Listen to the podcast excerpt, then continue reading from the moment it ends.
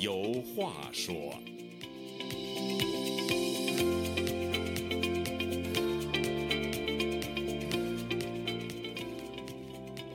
听众朋友，大家好，欢迎您再次来到《周家有话说》这个栏目，我是主持人家园。您知道最近大家在网上都在热议一个什么话题吗？不是关于中国气球，也不是关于俄乌战争。也许您猜对了，这就是有关人工智能的 Chat GPT。可能不少听友和我一样，对现在的新科技呢并不是十分了解。于是呢，我上网查询了一下。维基百科对 Chat GPT 的解释是：Chat GPT 是美国人工智能研究实验室 OpenAI 开发的一种全新聊天机器人模式。它能够通过学习和理解人类的语言来进行对话，还可以根据聊天的上下文呢进行互动，并且帮助人类完成一系列任务。我听说啊。这款新开发的人工智能聊天软件不仅可以非常有逻辑和有条理地应答你的问题，还可以根据使用者的提示创作诗歌呢。据说，现在美国有不少大学生呢用 Chat GPT 写论文，而且论文呢还受到教授的好评。就连比尔盖茨也对 Chat GPT 大加推崇，认为它就像发明互联网一样重要，将改变世界。我和周孝正教授呢，在这次的《周家有话说》栏目里啊，要讨论的话题，不是深究 Chat GPT 有多少功能，它又如何将人工智能做到如此的出神入化的地步。我们要讨论的焦点呢，就是为什么又是美国人搞出了 Chat GPT？为什么美国总是引领世界的科技革命？周教授，您在中国搞了几十年的教育工作。我们中国人呢，也一直有重视教育的传统，但是在科技创新和发明方面呢，中国往往不及西方，甚至也不及东方的日本，是什么原因呢？对，我觉得原因呢，说根归根结底就是一个文明的程度。所以为什么我办这个自媒体叫文明客厅呢？嗯，还是这意思，就是在一九八二年，胡耀邦同志，嗯，做的十二大的政治报告。他就讲，我们共产党领导大家要干什么？要建立一个高度文明的、高度民主的、现代化的一个国家。嗯，还是从文明这来看，美国的文明程度比我们高一档，它是个基础的问题。也就是说，盐碱地你肯定长不出好庄稼，这就是一个基础的问题。所以那时候我们上学的时候，老师一再讲，你们要打好基础，相当于盖大楼。如果基础不牢，这大楼就有可能晃悠，也可能坍塌。嗯，我觉得这还是个基础。基础什么意思？就是政治文明程度高。中国是一个独裁的一个所谓无产阶级专政这么一个国家，专政就是系统的使用暴力。所以改革开放以后，咱强调了改革。什么改革？当然是政治体制改革。政治体制改革就是提高政治文明的程度。嗯，所以邓小平选集里有一句话：中国的社会问题的总病根儿，就是权力过分的集中，又得不到有效制约。过分的集中就是集权，嗯，集权有两两个概念，一个是集体主义那个集，一个就是南极北极极端那个极，嗯，哎，这两个集权意思不太一样，大意也差不多，所以中国就是一个集权，集权到哪儿了？现在就集权到习近平了，嗯，就是他就是一个就是当了十年的国家主席了，据说还要再连任，嗯，就叫将怂怂一窝，兵怂怂一个，所以中国的问题就是一句话。政治文明程度低，美国是政治文明程度比我们高，所以你说这些所谓创造的的人才，层出不穷的，他都出现在美国。嗯，所所谓的一个标杆就是诺贝尔的奖，美国得诺贝尔奖的，不管是经济学奖还是物理奖还是呃文学奖，都得占全球八十亿人的一半以上。所以我们一到一到美国来，你才知道，美国就是六个字儿：总揽是一些人才。什么人才？比如说打篮球的人才，我们叫美国职业篮球赛，叫 NBA。嗯，NBA 这些篮球运动员，一流篮篮球员大概有四五百个。嗯，你要在美国找，他得有一半以上，甚至于百分之九十的能到 NBA 打篮球的运动员都在美国呢。嗯，另外，美国的简单说就是政治文明程度高，所以你刚才讲的人工智能的这些这些头都是美国出来的，这是顺理成章的事儿。中国想急功近利，中国的足球不行。后来当时邓小平亲自抓足球，我们的很多领导人都抓足球，叫从儿童抓起，从娃娃抓起。人家可不是从娃娃抓起，人家是从娃娃他爸，从娃娃他爷爷，从娃娃他爷爷的爷爷抓起。而怎么抓呢？是制度文明。嗯，哎，我的一个老同事写了一个书，叫《中国足球的出路》。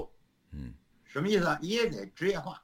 嗯，所以后来中国的足球就搞了一个俱乐部，也职业化了，钱也不少。嗯，但是由于他治标不治本，是吧？他呢还是没有改中国的政治，一直到现在，中国的政治改革倒退。嗯，这就是本质。说中国你能够看见人家人工智能，人家抢占了所谓的制高地了。嗯，中国门儿也没有。嗯，为什么？因为他政体制改革，他已经停止了，而且已经倒退了。嗯，我们这习主席讲，该改的我们都改了，不该改的我们坚决不改。他所说的不该改的，就是他该改的，就是政治文明或者叫政治体制改革，政改嘛。嗯，所以那个人家，呃，你像中国这个政改倒退嘛，本来小平他们这批人叫做干部年轻化、知识化、专业化、革命化，废除领导干部终身制，但是到了前几年，习近平开了一个会，他就把这任期制给作废了，所以他现在就连任了。连任是荒唐、荒诞、荒谬、荒芜，完全是违背人类的政治文明，开倒车，所以管它叫总加速师。在这种情况之下，你中国的百行都得倒退啊，怎么可能？你人工智能你能先进呢？这就是一基础。嗯，我们呃待会儿再谈那个人工智能在中国的发展哈。呃，我记得唐朝诗人李白在他的那个《将进酒》里有这么一句话，叫“天生我材必有用”。所以说呢，好像美国是全世界为数不多的这么几个国家，就是人尽其才，可以讲，美国又是一个人口的大熔炉，就是世界很多优秀的人，他之所以能够招揽这些人才，就是说，这些人在他的母国可能发挥不出他们这个应有的作用和能力，但是到了美国就不一样了。你看那个乔布斯，就是苹果的那个创始人之一，他的爸爸来自于黎巴嫩，你能试想，就是如果呃乔布斯。不是在美国出生成长，而是还在黎巴嫩。我们现在能看到苹果吗？对吧？还有这个谷歌，这个其中的一个创始人也是呃来自于这个俄罗斯的，就是俄罗斯的后裔。他们在俄罗斯也没有看到我们俄罗斯那么多的科学家，我们也看到俄罗斯有什么震惊世界的发明。但是他们到了美国以后就不一样了。这马斯克他是生在南非，对吧？所以你看，如果人家是想这个，如果马斯克现在还在南非。你认为他还能创造出现在所有我们看到的这些一个接一个的科技科技成果吗？所以从这一点来看，你说的是非常正确。就是说，所谓这土壤，所谓这个环境，嗯，美国不光是体育人才，美国所有的人才都是世界一流的，嗯，也就是说，你在美国是人尽其才，嗯，所以有一句话说的非常好，你是哪国人不重要，嗯，哪国把你当人很重要。比如我就是中国人，我在中国活了七十一年，我来到美国快五年了。嗯，有人说，那你在中国教了五十多年书，我在人民大学教了三十三年的书，但是中国不把我当人呢？嗯，在去年十一月，人民大学校办给我打一电话，嗯，把我给开除了，什么意思？我的基本养老金他也不给我了。你想我在中国服务了这么多年，嗯，他一个电话就把我开除了，什么意思？他基本养老金他都不给我了，他把我当人吗？嗯。对对，美国虽然你不是这个美国出生的人，但是美国把你当人呢。嗯，像你比如说纾困基金，前年前几年，这个就是有这个新冠状的时候，嗯，啊，我们那个一块儿打工的人，哎，他就是已经不上班了，但是不上班呢，美国一共发了三次纾困基金，头一次一个人一千二百美金的现金支票，就是就是现金。嗯，如果你有一个孩子，每个孩子还给你五百美金。纾困基金在美国，我知道就发了三回。嗯，你在美国，你也不是美国人，而且你也没工作，没工作，人家美国人给你发钱，发工资，等于说。嗯，你看我在中国工作了，人民大学我就工作了三十三年。嗯，你像我都到了七十六岁了，去年七十五岁。嗯，他不给我钱了。嗯，那你说我不来美国，我干嘛呢？而且，所以说美国，你从这里面能看出来，美国把你当成人。嗯，这就回到刚才您说的这个，不把我当成人。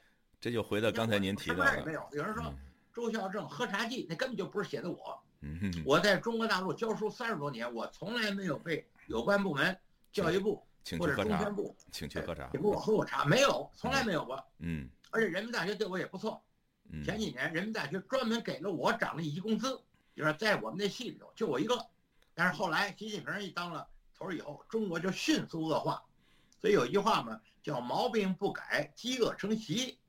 毛病就指的是毛泽东，嗯，毛病不改，饥饿成习，习就是习近平或者叫习惯，还有说的是毛呃毛病不改，恶习嗯那个恶习难除。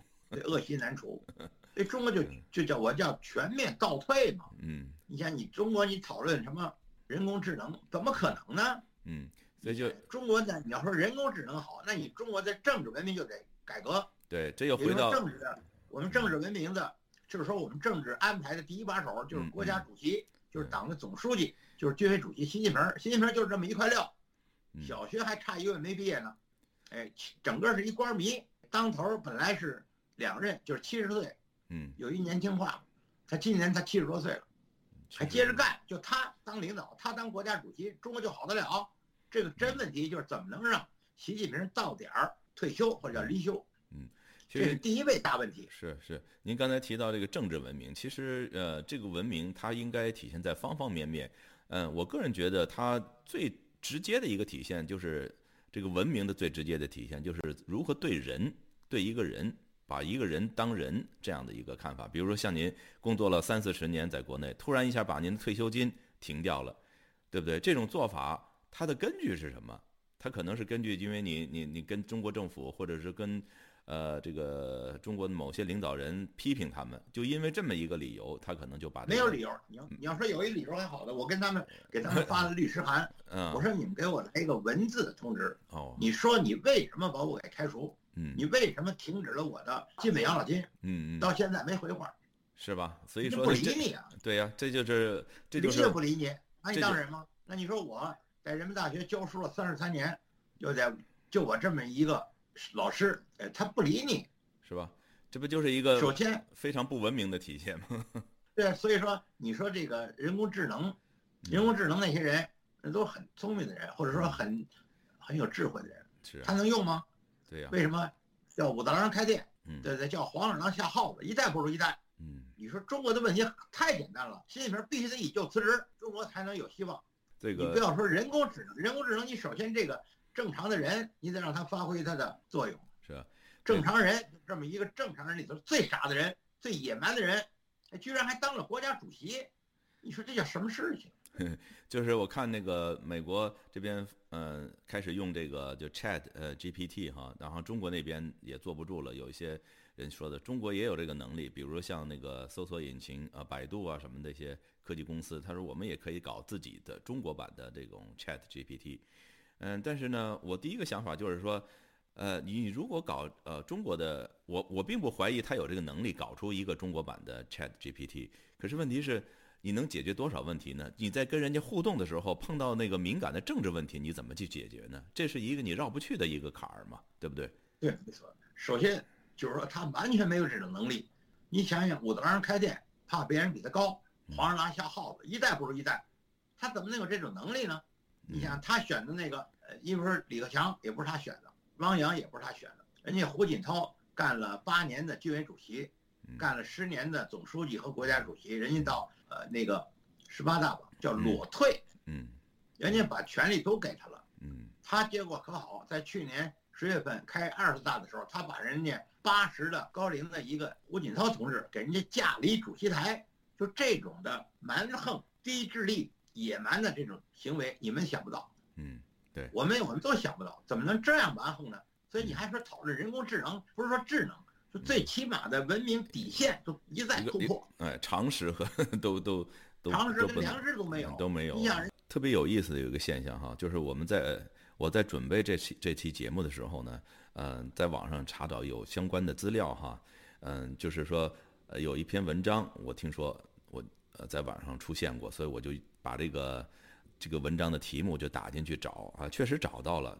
它题目就叫为什么又是美国人搞出了 Chat GPT，哎，礼拜一、礼拜二我还都能看到这篇文章，但是昨天我突然在网上再一看哈，我在网上看一下的话，全部消失了。就是这篇文章其实一一度也在中国的那个互联网上，比如说这个新浪啊等等这些有的微博什么出现过，但现在全都全网都找不着了，全都删除了。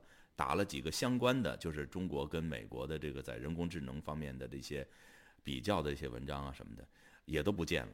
所以非常有意思，就是说这样的一个一个文章，他可能都觉得呃不适于在中国的这个互联网上呃公布出来让大家知道。但是与此相反呢，美国的一个列车在俄亥俄州呢出轨了，有这么几节车厢，呃，有些这个这化学品吧泄漏了，燃烧了。呃，这么一件事，在当地，在美国也算是一个消息，但是报了，但是不是那么大的一个消息。结果这样的一个消息呢，在国内却是一个，好家伙，全网都上了微博热搜了，就把他说的，就是跟那个那个前苏联那个切尔诺贝利核电站这么一个相提并论的，和什么福岛核电站泄漏的这么一个严重程度做比较。只要是呃任何一个美国的一个灾难，它都是大爆特爆。呃，类似中国发生的这些灾难，关乎到老百姓的这种民生的这个，他能不报就不报，能少报就少报，挺有意思的一个现象。所以，在他这篇文章其实也呃，我们不知道是谁写的哈，但是我看了一下，嗯，当初他刚出来的时候，我看了一下，他里边提到一些观点，我觉得还是值得讨论的。就比如他就提出来，就是说，为什么二战以来这个美国几乎引领了所有的这个科技革命？你看，从那个互联网革命到个人电脑革命，到智能手机革命，到电动汽车革命，他说的所谓革命，我理解就是一个发明，对吧？所以这几个几个引领这个世界科技往前走的这这几个大的发明，都是在美国，几乎都是在美国出现的。这是一个偶然的现象吗？应该是不是一个偶然的现象？这是一个基本规律。对。所以说，温家宝总理就讲过，政治体制不改革。经济体制改革所取的成果得而复失。嗯，所以人家温家宝有一句话引的是官话：积极的、稳妥的进行政治体制改革，叫政改。嗯，现在政改不但不往前改，倒着改。嗯，所以现在你讨论说中国能不能出这种创造性的人才，你就是说不有不是创造人才，你只要有良心的人才，他就给你干掉。你像我也谈不到什么创造力。我在中国教了三十三年的书，嗯，教了五十多年书。我在人民大学教了三十三年的书，嗯嗯，就我这么一个老实巴交这么一人，没入过队，没入过团，也没入过党，没有犯过任何错误，嗯，哎，他居然去年他给我打一电话，他把我给开除了，而且他把我的基本养老金给我给我就退了，就给我停了，嗯，他不但人才不能出来，你是人才，你还不是人才呢，你就是一正常人，他就欺负死你，嗯。他找他一帮猪队友，你看把人家懂经济的李克强，嗯，哎，懂经济的政协主席汪洋都把不把你拿掉了吧？留下这这个叫七个小矮人儿，七个呃呃加除了他六个小矮人儿，你就能看他你能把中国搞到什么程度？那肯定就是用这原来的话叫崩溃的边缘。嗯，是。现在中国都屡屡突破底线，比如说一百零六天以前有一个胡鑫宇。嗯，还得越描越黑，还据据说还举行一个记者招待会。嗯，这是底线。再往前点走，有一个锁链女，人家这女的，人家生了八个孩子，完了给人家锁起来，现在也没有了。包括白纸运动，白纸运动你再问问，说那举白纸人哪儿去了？没了，都失踪了。中国是屡次突破底线文明。嗯，你想人家那个你刚才讲的 IT，那都是高级文明。嗯，底线文明你都突你都给突破了。你还哪来的高级文明？嗯，是，还有这个就是这篇文章呢，我我还我还想说一下哈，这篇文章里边还提到就是说的这个 Chat GPT 的这种啊发明发明者，嗯，是个八零后啊，当初呢说这孩子很聪明哈，是男的男孩子，八岁的时候他就能把一个当时的那个就是苹果电脑叫 Macintosh。苹果电脑给他拆解了，然后研究里边的东西，就是他这个很多这种行为呢，在中国人一般中国人家庭看来都不能够接受。比如说，一小孩子突然把你家一个电脑给你拆了，你你第一个想的不是说的哟这孩子真聪明，能够传电脑，你一想你这个败家子儿，你怎么能把我这好好的电脑你给我拆了呢？是吧？他这个想法就不一样，所以他这个这孩子他就有独他独特的地方，所以你看你怎么去理解。一个小孩子的行为，他的好奇心，这是一个这个在美国那个教育，你知道，这个培养教育的其中一个主要的那个一个目的啊，或者是一个方法，就是培养孩子的这个好奇心。只有孩子有这个好奇心了以后，他才能够去发现新的东西。你否则的话，全是你灌输他的知识，这些知识他并不是，就是自然而然的就变成了那个他以后的这种怎么说呢？发明创造的这种基础，他得有一个自己一个自己的动力去寻找、去发现新的东西。这个东西都是从小好奇心培养出来的。但是中国这方面呢？过去至少过去这个教育方面有是有可以检讨的地方的。另外呢，这小孩子还有一个与与众不同的地方就是什么呢？哎，他上了那个斯坦福大学，结果两年他就辍学了，自己搞研究去了，搞搞搞创业去了。但是很多人这这个你我不知道在中国有多少学生去了这个清华去了北大两年不想学了，呃自想自己去去去去创业去了。这个东西。这也是社会环境不一样，所以他最后孩子们就是给自己未来啊，自己决定自己未来的这种方向，他们就走的不一样的路，就是说，所以这也是值得我们思考的一个方面。当然，就是中国，你不要说创业，你也可以创业。你比如你当小粉红，嗯，你就拍这个习近平共产党的马屁，哎，你还没准能出来，能够混吃混喝的网红嘛？网红那不就是就是不狗特务吗？简单说，不就鹰犬吗？嗯，那眼睛比鹰还还这个细，那个耳朵比比这个狗还灵，所以我们叫鹰犬嘛？鹰犬不就是小特务吗？就是小粉红吗？嗯嗯，现在叫小粉红嘛？对吧？嗯嗯对。所以说，你怎么可能出现正规的创造性的人才呢？嗯，中国有一句话，官话，小时候我学过多少次，知无不言，言无不尽，言者无罪，闻者足戒，有则改之，无则加勉。嗯。你得有眼睛让人看，有耳朵让人听，有嘴让你表达。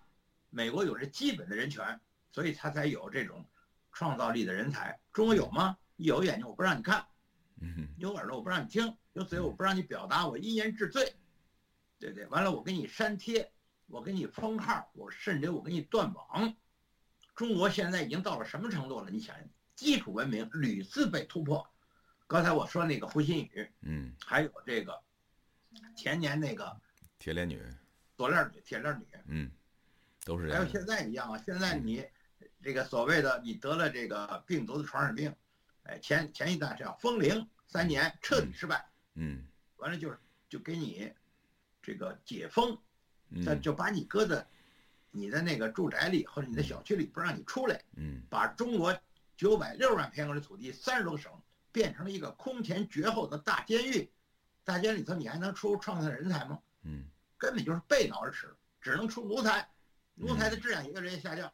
用这个鲁迅的话，“法走狗”，就是你是走狗，但是你法了困乏的乏。嗯，法走狗，中国只能出现法走狗。嗯，所以说这个，所以归根到底吧，总结一下，就是中国这个之所以在这个创造和发明这方面落后于西方。就是他还目前还不具备创明发明和创造的这么一个土壤，就是不尊重政治文明程度低。嗯，对。所以说进行的中国现在的第一位大事就是进行政改，嗯，就是解决邓小平那句话，中国的一切问题的总病根儿就是权力过分的集中，又得不到有效制约，我们叫集权，嗯，或者我们叫无产阶级专政，或者我们叫举国体制，这件事儿的一个标准事件。就是习近平，你到七十岁你退休，嗯，这事儿做不到，别的事儿一概不要免提。是万变不离其宗，这是最根本的。兵从从一个，将怂怂一窝。中国这个老大是国家主席、军委主席、共产党总书记，你看这德行，就这么一个人还在那儿坐着，还恬不知耻，嗯，不下去。哎，这不是七十岁你还不下去？是昨天不是还开一个大会吗？总结又又自我表彰，就是过去共产党有一个传统，就是批评与自我批评，现在这个改了，叫表扬与自我表扬。没错，这是他的老传统，就吹呀，就是无耻。用我说就是发无，无知无能，无情无义，无道无德，无耻无赖，叫四荒，荒唐荒诞荒谬荒芜。好的，那么在我们这次节目结束之前呢，我还是想引用这篇文章，也就是为什么又是美国人搞出了 Chat GPT 这篇文章里边，嗯，一句非常引人深思的两个问题，那就是到底是全世界的优秀人才成就了美国，还是美国成就了全世界的优秀人才？